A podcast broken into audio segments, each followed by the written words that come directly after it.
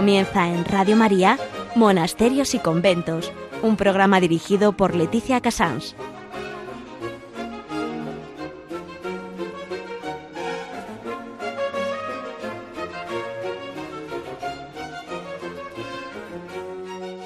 Muy buenos días, estamos en Radio María, son las 11, las 10 en Canarias y empezamos un día más monasterios y conventos. Monasterios y conventos en un mundo en que la mayoría de la gente probablemente esté con sensación de volver de vacaciones pero nuestros monasterios y nuestros conventos no viven especiales vacaciones, viven día a día, eh, como hacemos muchas veces en el programa, como solemos hacer, siguiendo un año litúrgico y un año de sus propias fiestas que de algún modo van marcando el año, incluidas la más importante, las de Dios, que son las estaciones, claro.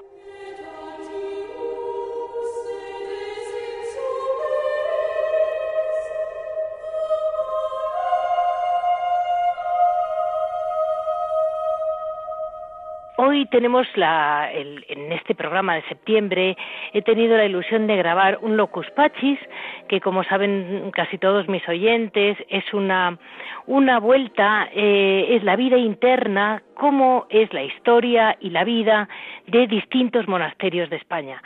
Hoy tenemos la enorme suerte de poder hablar con un monasterio muy emblemático para España, que es la Trapa de San Isidro de Dueñas, y digo emblemático porque realmente mm, pocos países nos están dando grandísimos santos contemplativos, como ha sido el que todos conocemos como el hermano Rafael o San Rafael Arnaiz, que aquí en Radio María tenemos un programa especial sobre él y que ha sido un santo que ha surgido ayer. Y es un monasterio que tiene el peso propio de un monasterio histórico español y creo que es muy importante para nosotros cualquier monasterio que dé figuras de la altura mm, de San Rafael Arnaiz. Eh, nadie ha dicho que todos los monjes sean San Rafael. No, no, no, nos confundamos, porque luego me regaña el hermano. Entonces, ahora eh, vamos a dar paso abriendo un poco ¿Cómo se funda el Cister? Eh, la trapa, más bien. Eh, en, esa sería una, una, introducción. Y vamos a hablar de la mano todo el tiempo guiados por el hermano Joaquín, que hoy por hoy es pues eh, el archivero, mm, vamos a decir que es el que le ha tocado el papel de llevar la parte histórica del monasterio y además también si no me equivoco, es el organista de la comunidad. O sea que mm, es, eh, tendrá la prisa propia de tenerse que ir rápidamente a tocar el órgano, que no es la prisa común. Muy buenos días, hermano Buenos días, buenos días, mm, eh, Leticia. Bueno, pues mire, una pregunta. Eh, siempre que se dice la fundación del, del se habla de los tres monjes rebeldes. ¿De dónde, ¿Por qué rebeldes? Cuénteme. sí, es un, es, es el título de un libro de Padre Raymond. Eh, ah, fue un famoso, un famoso escritor eh, estadounidense de la abadía de Getsemaní. Eh, hizo un poco de historia novelada, ¿no? De, de, de, los orígenes de Cister. Tenemos el título de la familia que alcanzó a Cristo. Pero antes, ya en los años 60, había escrito justamente este libro de los fundadores de Cister titulado eh, Los tres monjes rebeldes. Rebeldes, pero hay que entenderlo eh, lo que quiso indicar. ¿no? El, autor no fueron rebeldes quizá con el concepto que hoy tenemos, sino más bien fueron unos hombres coherentes o quisieron ser coherentes con la vida monástica que se vivía en aquellos tiempos en Cluny. Cluny había sido fundado, si no recuerdo mal, en el 910. Ellos viven a mediados del siglo XI. Mm, sí. Cister es fundado en 1098. Sí. Entonces, ellos son benedictinos, pero no se quieren adaptar a la costumbre ya un poco relajada, de, entre paréntesis, de Cluny que, había sido ya una reforma de, la regla benedictina. Entonces, eh, en ese sentido son rebeldes, no se conforman con el, modo de vivir, la vida monástica de aquel momento, y deciden marcharse. ¿Y los tres hermanos son San Roberto de eh, Molesme? exactamente, San Roberto, que es el, la, la cabeza, diríamos, del grupo, Bien. y luego le siguieron Alberico como abad y Esteban Harding, inglés, como los tres primeros monjes, eh, los tres primeros abades de la Fundación Cisterciense. Ellos no marchan solos, sino con un hermanos, me parece recordar, y es, se van a un lugar muy alejado, ¿eh? lejos de, del mundanal ruido, que diríamos, y, se van al lugar de Cito, en la, cerca de Dijon, eh, en Dijon, propiamente dicho, la región, y allí fundan en Cister eh, el nuevo monasterio. Así surgen, diríamos, la, surge y se inicia la orden cisterciense. Y en ese monasterio, si no me equivoco, es donde ya se une a ellos San Bernardo. Exactamente. Sí, pasó un tiempo, ¿eh? era ya con el tercer abad, el, el, San, San Esteban Jardín, que en realidad estaba ya apurado, el pobre estaba ya, apurado porque no entraba gente por el modo de vida, ¿eh? eran admirados, pero el modo de vida riguroso, no serio, diríamos, era muy duro. riguroso, era, era duro también incluso para aquellos tiempos, eh, o aparentemente, ¿no? Para los que se acercaban allí y estaban ya casi a punto de, de, fracasar la, la, la experiencia, ¿no? Sin embargo, sí, en un, en un momento dado viene Bernardo ¿eh? con 20 compañeros, entre los cuales familiares, unos 20 o 30, no recuerdo ahora exactamente, creo que fueron unos cuantos, ¿eh? Yo creo 30. Eh, sí, sí, sí, exactamente. Y entonces, pues bueno, eh, y es Bernardo, pues con un carisma especial que tenía este este señor, este monje, bueno, era, era noble, como sabéis, un poquito, venía de una familia un poco de, de no una familia muy noble. Muy noble, pero sí, no, servían a los reyes del lugar o a los nobles del lugar, no sé exactamente, ¿verdad? Bien, entonces quiero decir que era de una, una de, de alta cuna, ¿no? Más o menos. Sí. Y, gente noble todos, y ahí pues cuando da mm, vitalidad a la, a la, a la nueva, a la reforma que se estaba extinguiendo a los pocos años. Él tenía un carisma especial y de ahí que enseguida pues se le, le juntaron nuevas vocaciones y es curioso porque eh, Mira de San Bernardo ya había fundado pues por toda Europa, eh, desde el Increíble. increíble, hasta desde Galicia hasta Alemania del, del norte, todo, todo, todo. Fue una expansión eh, inmensa la que produjo, la que Dios produjo a través de San Bernardo. Y tuvo mucha influencia eh, todo el mm. todo el estilo, digamos, en todo el siglo XI, XII, ¿no? Sí, unos siglos bueno, en, realidad hay quien comenta que ya el mismo San Bernardo y a lo largo o la, la digamos, la escuela bernardiana, ya eh, la, un poco la de, las de, la desdibujó él mismo de lo que era la, la idea de los tres primeros monjes, de los monjes rebeldes.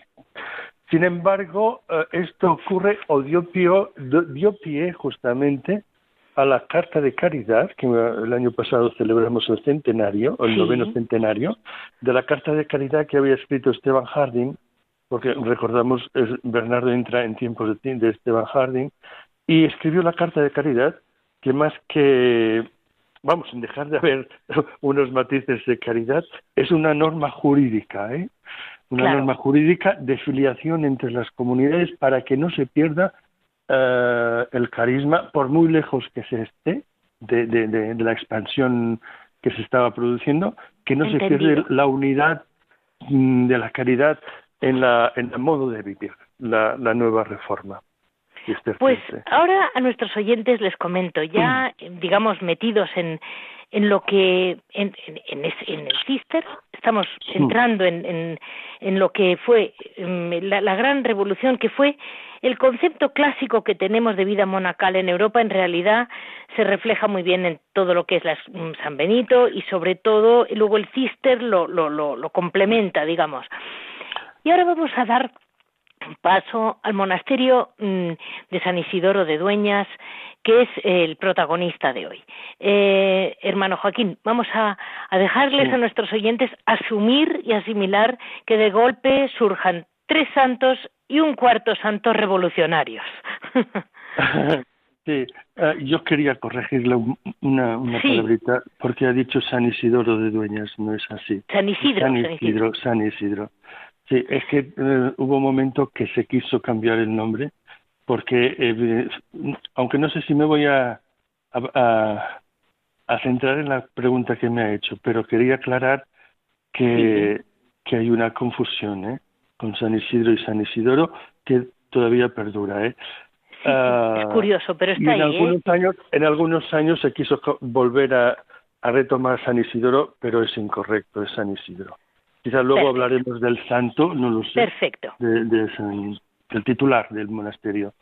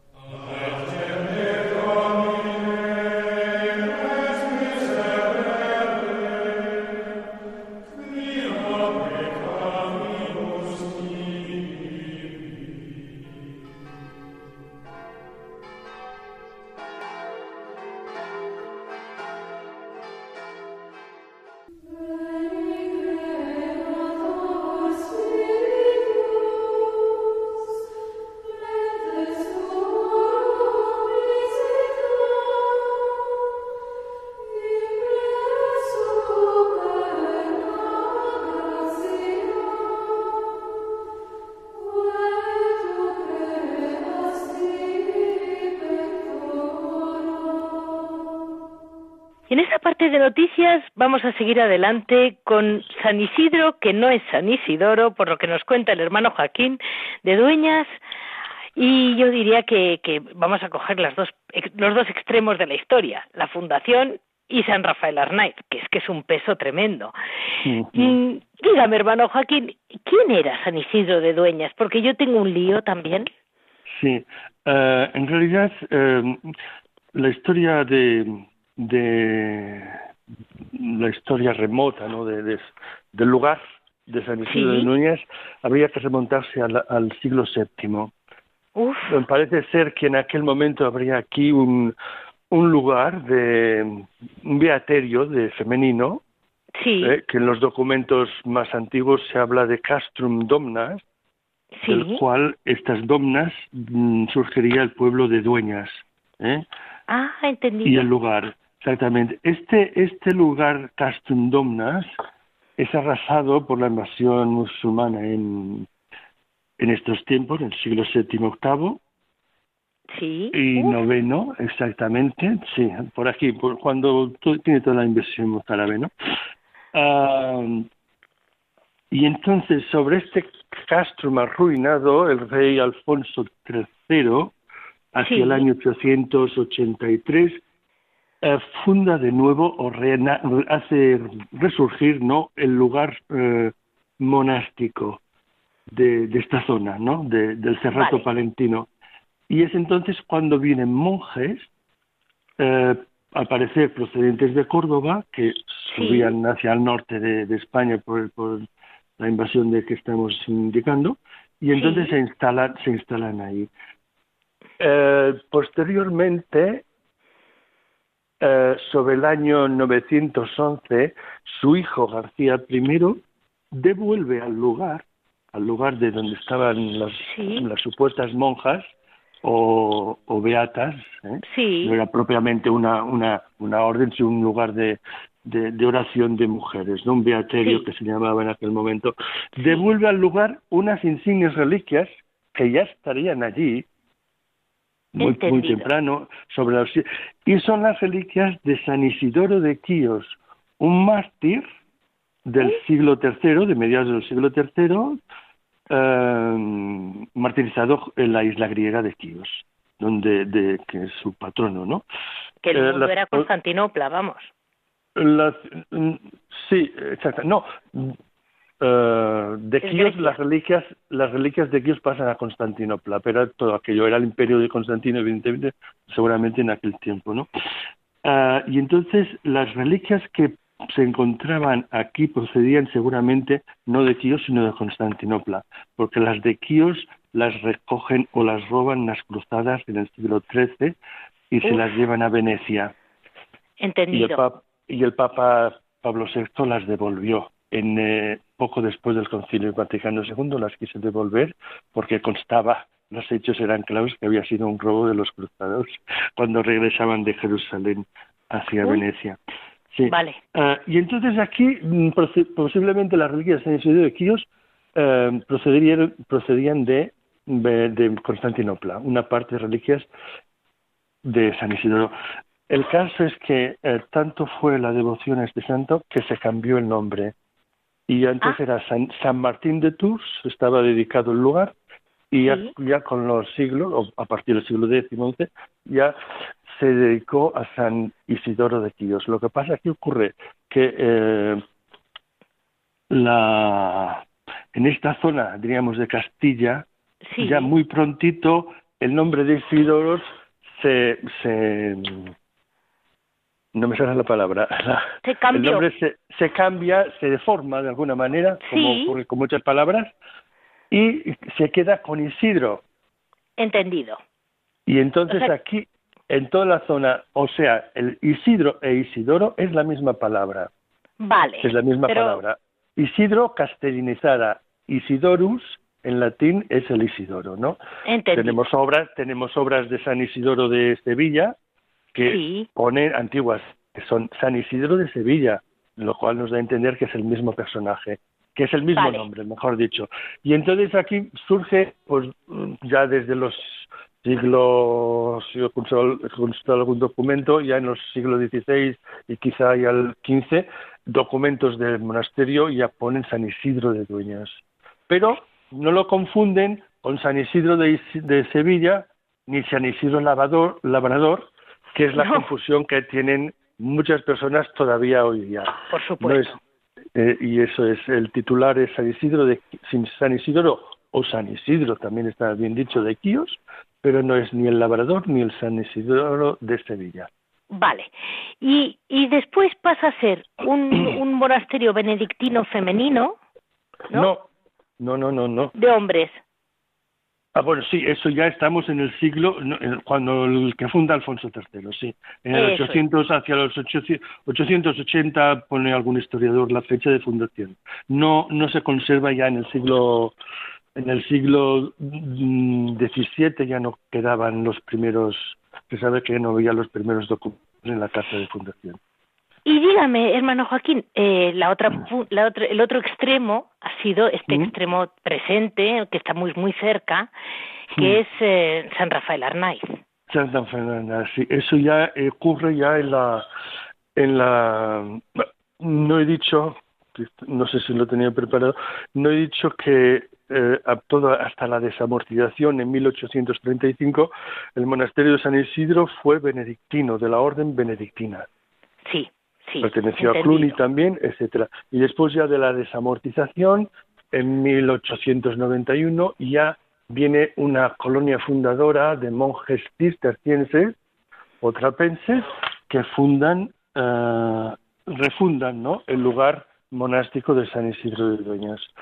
Y de él, pues ya en los años, eso, en los años 31, 34, creo que ingresó, en 1934 ingresó Rafael y eh, diríamos es el primer fruto de santidad reconocido por la Iglesia. Porque, reconocido, porque... En el sentido de que ha habido muchos monjes santos, evidentemente. Sí, sí. Y yo, yo mismo he visto, los he visto morir, ¿eh? Bueno, es que ha fallecido, ahora se lo comento a nuestros oyentes, hace unos días, final de agosto, ha fallecido el, el hermano Alberico.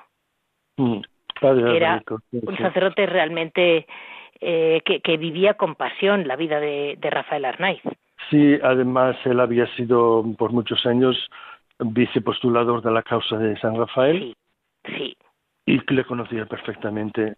Y quizá un poco por esto también realmente ha sido una muerte, la del padre Alberico, eh, muy ejemplar, ¿eh? muy ejemplar. Aceptó la muerte con una paz, una serenidad, una conformidad ejemplares, ¿no?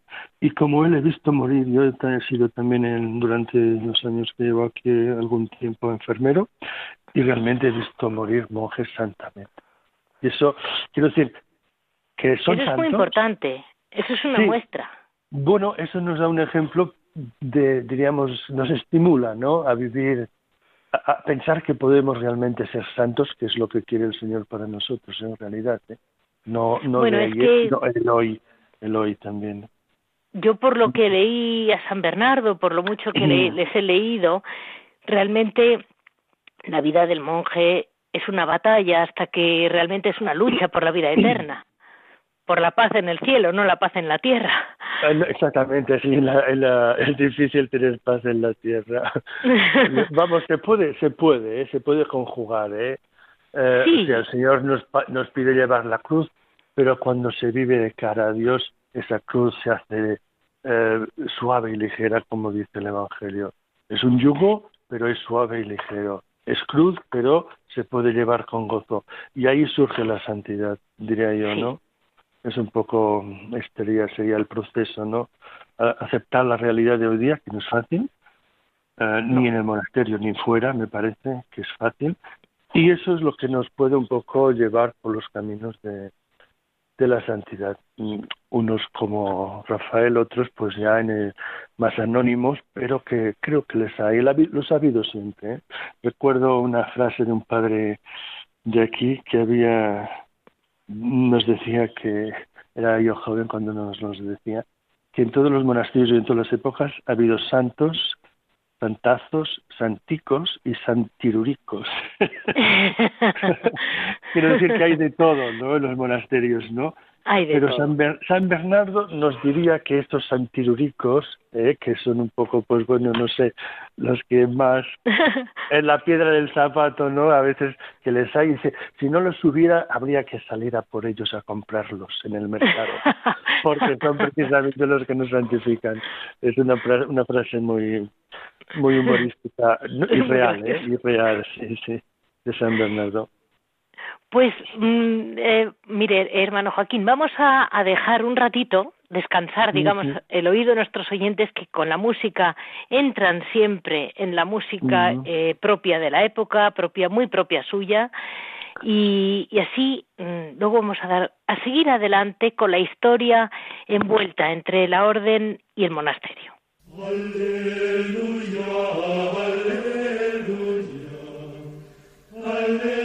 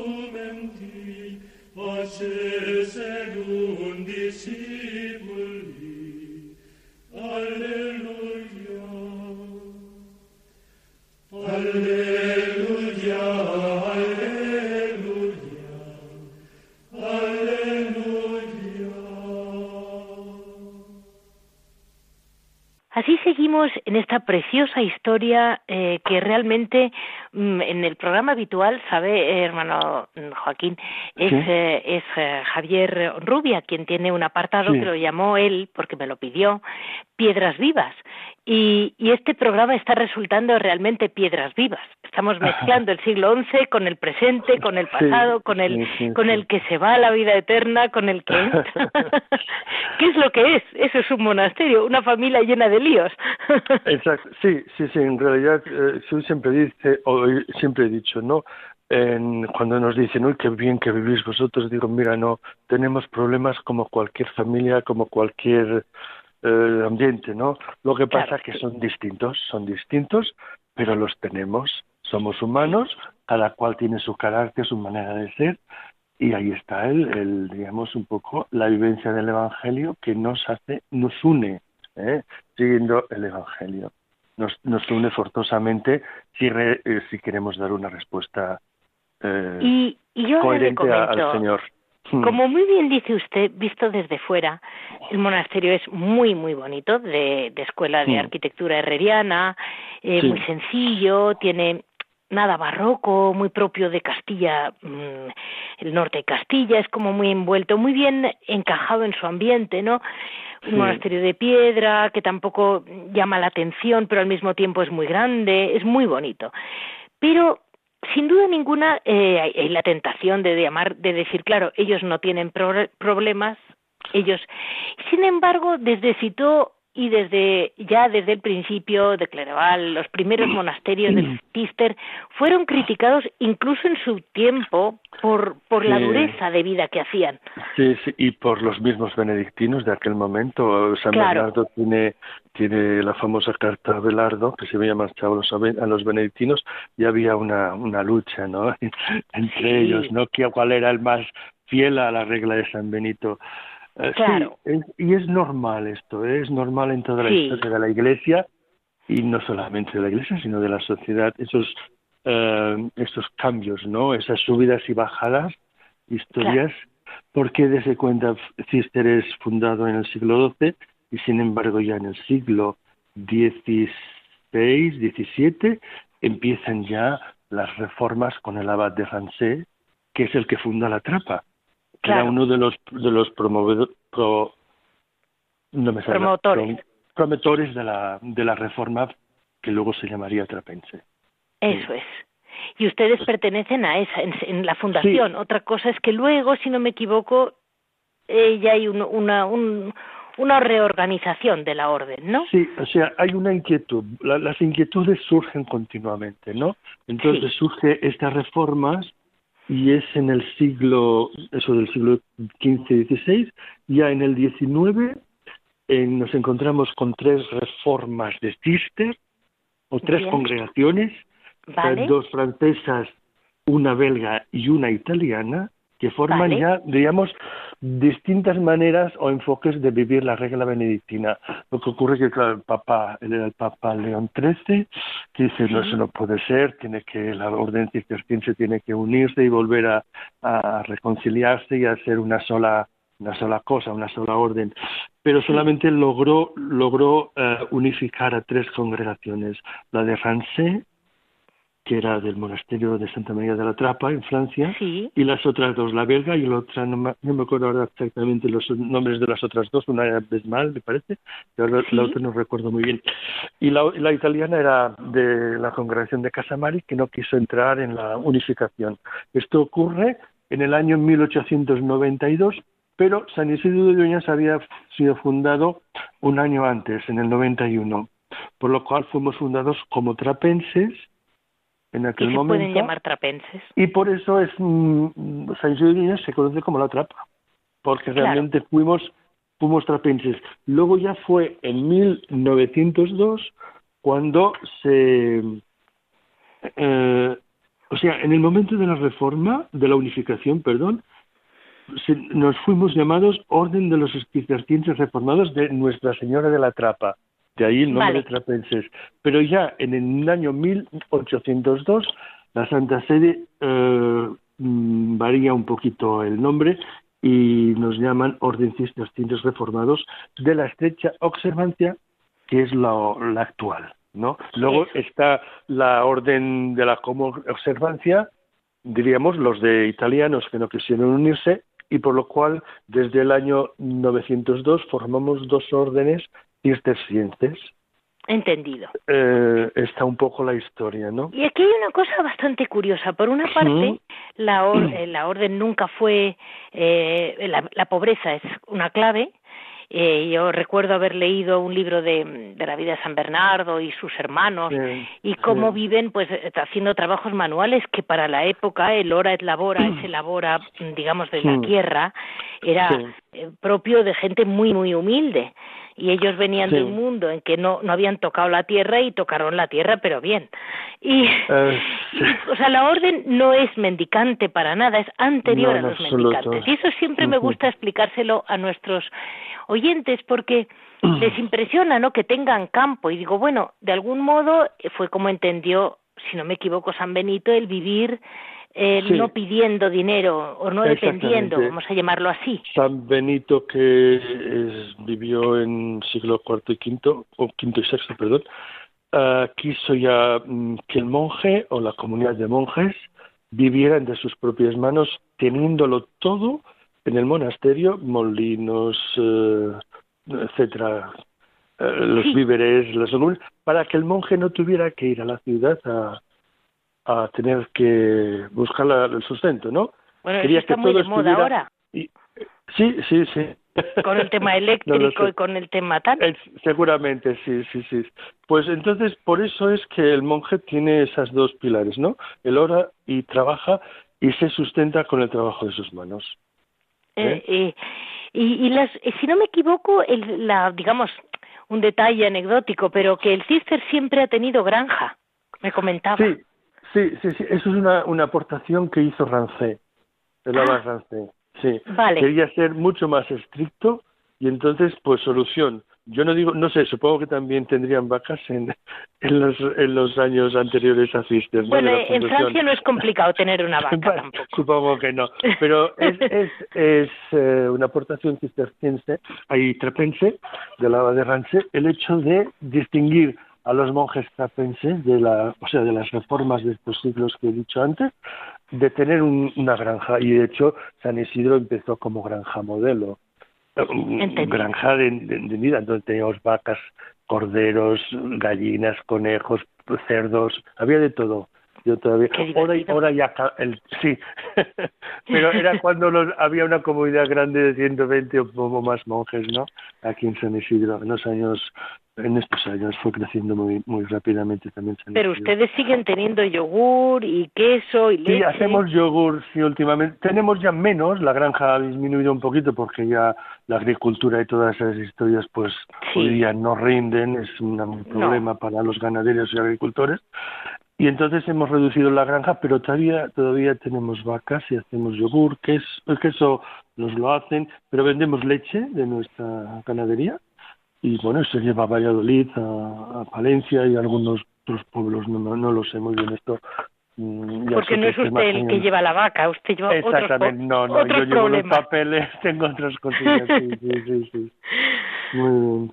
Bueno, pues eh, siguiendo así, el, el, monasterio hoy en día que representa muy bien a lo que, bueno, de hecho, uno de los grandes muestras de que, de que la, la vida de, de la trapa de dueña sigue, sigue latiéndole el corazón, es que ha habido nuevas vocaciones, además de, mm, de, que siguen manteniendo su vida propia. De esto vamos a hablar ahora, entre una mezcla que vamos a hacer de hora et labora con piedras vivas, de modo que sigamos adelante, digamos, no solo con el pasado, sino también con el presente de la orden.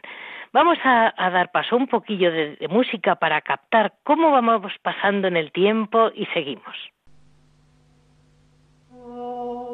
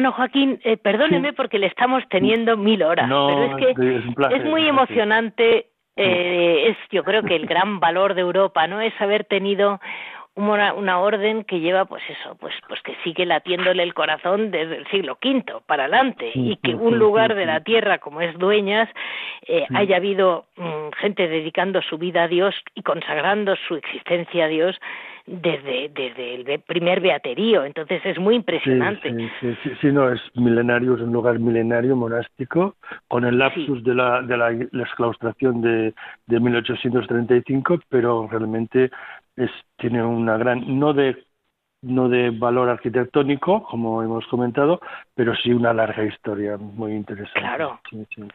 Porque, claro, hoy, en día en, el, en la iglesia me decía que es románica es un más grande, es muy grande. Tal vez es de las más, de, como construcción, eh, la iglesia del es del 12 y 13, una interesante portada románica de, arcos y capiteles, capiteles mm, decorados.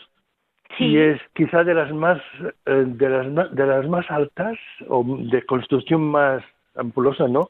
O grande, grande de dimensiones de, de la provincia de Palencia eh, que el, parecía, como sabrá, los, los, los oyentes y usted, tiene mucho arte, mucha iglesia románica, ¿no? Sí, y es una de las mayores en, en construcción. Eh, está muy dañada porque en el, el, año 1604 hubo un incendio, eh, cayó la techumbre, se bajó el techo de la iglesia, pero la estructura es completamente románica Vale. Y luego es cuando se construye el monasterio herreriano, que es el, el actual, ¿no? A partir de, del siglo XVII, a partir del del monasterio. Y dígame, dígame una cosa, eh, usted, ustedes siguen teniendo campo alrededor. Claro, sí para hoy en día suena una vida casi idílica. Decir, por ejemplo, en su caso, ¿no? Que está todo el día entre papeles, pobre, eh, mirando para acá y para allá, pero al mismo tiempo viviendo la paz del campo, la música, eh, todo eso suena muy bonito. Pero luego a usted le toca tocar el órgano. no sé si es tan divertido levantarse a tocar el órgano cada tres horas, estar pendiente del asunto. No, se lleva bien, es pues una cosa que se tiene, se compagina bien. Luego también depende de, de la persona. ¿no? Yo pienso que eh, el Señor me, me, me dio esta cualidad para la música también y disfruto tocando. En realidad también disfruto tocando, el, acompañando el oficio, el oficio divino. Justo. Es que, y, o sea, que lo hacen, yo les he escuchado muchas veces, como le comenté antes, la salve de por, después de las vísperas cantan la salve. Sí, sí, sí, sí, de completas. de, ah, es ya completas. Es que claro, como Es la última oración de la noche, sí. Es la última. yo llego y como me, me creo que es vísperas porque todavía hay luz. Y sí, es que nos acostamos pronto porque nos levantamos tempranito, sí, sí. Sí, me imagino.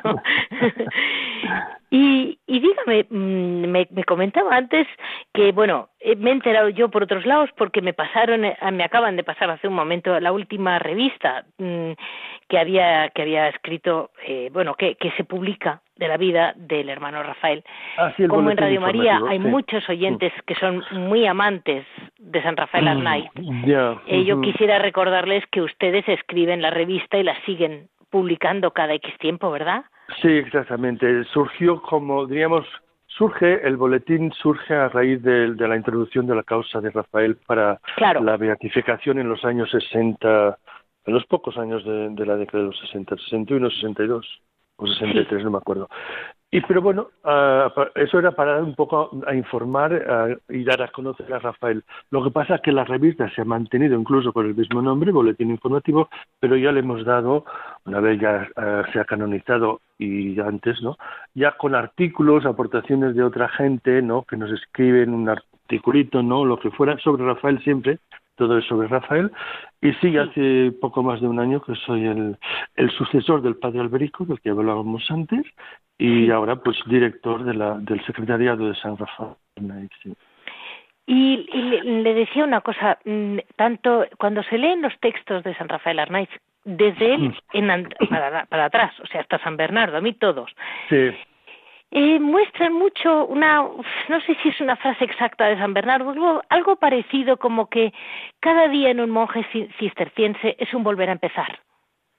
Esa sensación de decir, ah, yo no he acabado nunca, que lo ha venido a decir usted mm, antes. Exactamente, sí. Es, en realidad la vida del monje, pero ya no solamente de, o sea, mm, no, no, no, no solamente es San Bernardo y entre Rafael, ¿no? Es la vida del monje, desde, desde los primitivos monjes egipcios hasta, hasta el, el, futuro de la vida monástica, es un continuar, es siempre un renovar, un renovar la inquietud de búsqueda de Dios. La vida del monje es esto.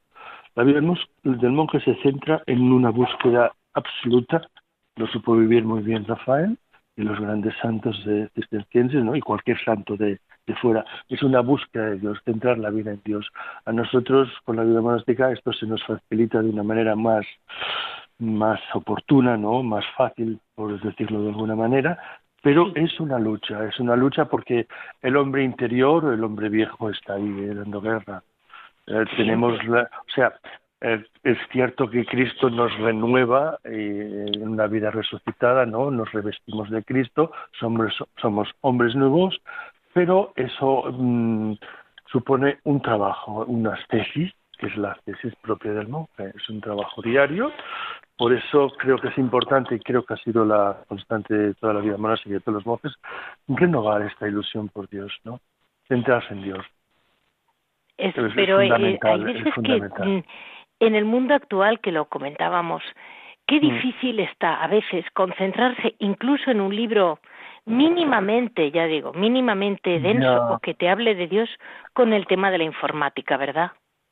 Sí, sí, sí, eso es un problema importante que también ha entrado, nos ha entrado un poco en los monasterios, lo tenemos que cuidar, es, eh, por, por, decirlo de alguna manera, es la problemática actual y real de hoy, pero bueno, la tenemos que controlar, eso es un poco de ascesis, ¿no? Controlar esta, esta, tiene sus ventajas, la informática, pero también tiene sus peligros, porque somos monjes humanos y tentados en cualquier momento. De ahí que, bueno, eh, tenemos que dar una respuesta coherente a lo que hemos venido. Bernardo se preguntaba a qué, a qué has venido, Bernardo, cuando tenía, le presentaba alguna dificultad, ¿no? En su caminar diario, ¿a qué has venido, Bernardo, al monasterio? Entonces es una pregunta que la podemos hacer, es muy actual para nosotros. ¿Y a qué he venido? ¿A Internet o para estar tranquilo en el monasterio y que nadie me moleste. No, no, no. La vida monástica es muy bonita, pero tiene su trabajo y su lucha, ¿no? Y luego hay que ser responsable con uno mismo, eh, porque la vocación del monje no es huir del mundo o estar separado del mundo, que lo tiene que estar, sino es una eh, es llevar el mundo dentro en tu oración. La problemática del mundo la tiene que vivir el monje, ¿no? Que busca a Dios, porque pues es la es el eh, cuando seguimos a Cristo, no, no, seguimos solo a Cristo, sino su mensaje, su doctrina. Y su doctrina es fraternal, es eclesial. Entonces, en e, y entonces el monje no se separa del mundo en este sentido de los demás, los tiene que llevar en la oración. Y esto diría, yo diría que es la vocación fundamental del monje. Pero caemos sobre ustedes, ¿eh? Cae mucho ah, mundo sobre ustedes. Sí, es el peligro que también tenemos, pero creo que también entra la responsabilidad de saber ayudarle. Eh, y es de San Benito, ¿eh? San Benito acogía a los peregrinos ya en aquel tiempo y los ayudaba.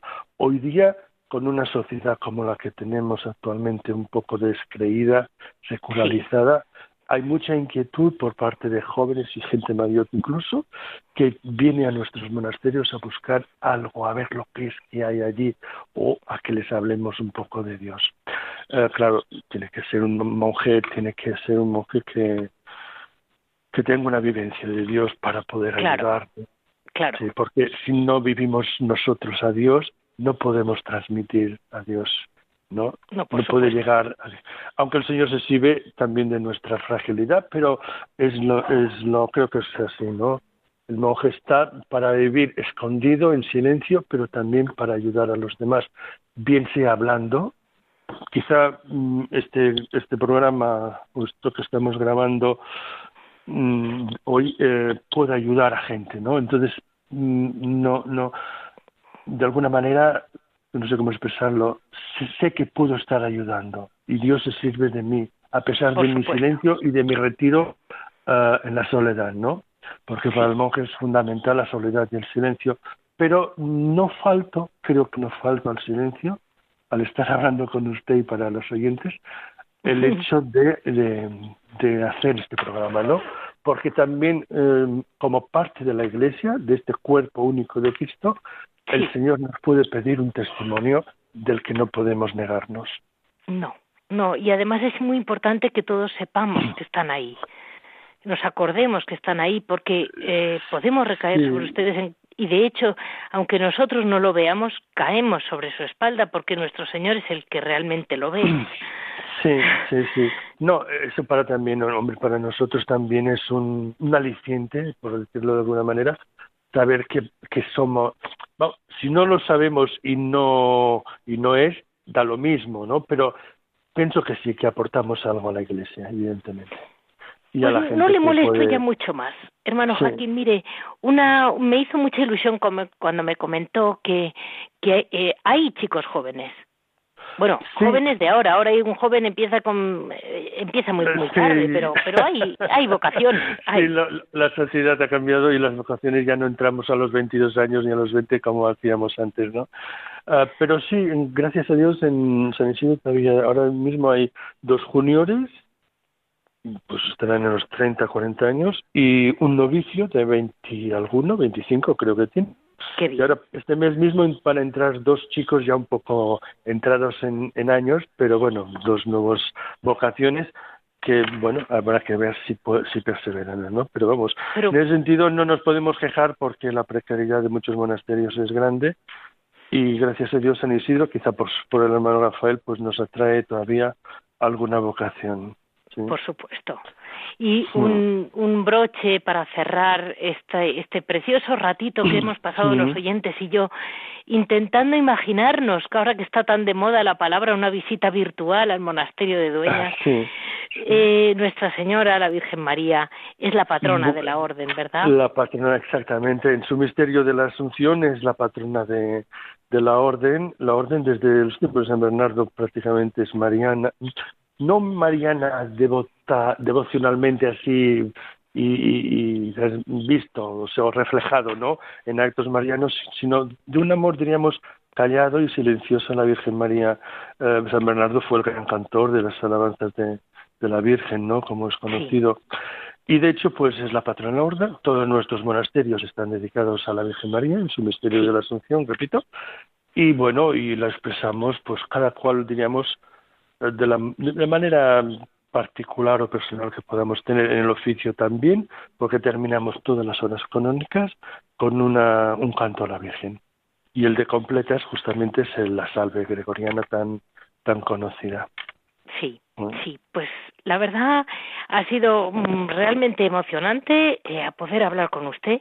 Muchísimas gracias, hermano, porque yo sé que usted. no se dedica a dar grandes charlas ni grandes conferencias. No, en absoluto, no es propio de los monjes, pero bueno, puede. Yo sé que está usted entre papeles. Que sepan todos nuestros oyentes que ha hecho este programa con nosotros para estar con los oyentes de Radio María en gran parte por obediencia a su pobre prior. ¿eh? que a ver si encontramos muchos... Quise evitar ese trance, pero me tocó a mí comunicarme con ustedes. pues muchísimas gracias y no lo duden todos en disfrutar de la mano de, del, hermano Joaquín, como paso a paso eh, seguir el lugar con la mezcla de historia con presente que vivió el hermano Rafael. Bueno, perdón, San Rafael Arnaiz. San Rafael Arnaiz, sí. Así, cerramos hoy este programa de monasterios y conventos. Ya saben que mm, eh, para cualquier cosa que quieran comunicarme, estoy en monasterios y conventos arroba eh, radiomaria.es. Les repito, monasterios y conventos arroba radiomaria.es. Muchísimas gracias a Javier, a todos los que realmente están desde, desde la espalda organizando los programas que ya se van acostumbrando, pero esto de hacerlo con tantas dificultades realmente es admirable. Muchas gracias a todos y nos veremos eh, pues dentro de 15 días. Seguimos adelante.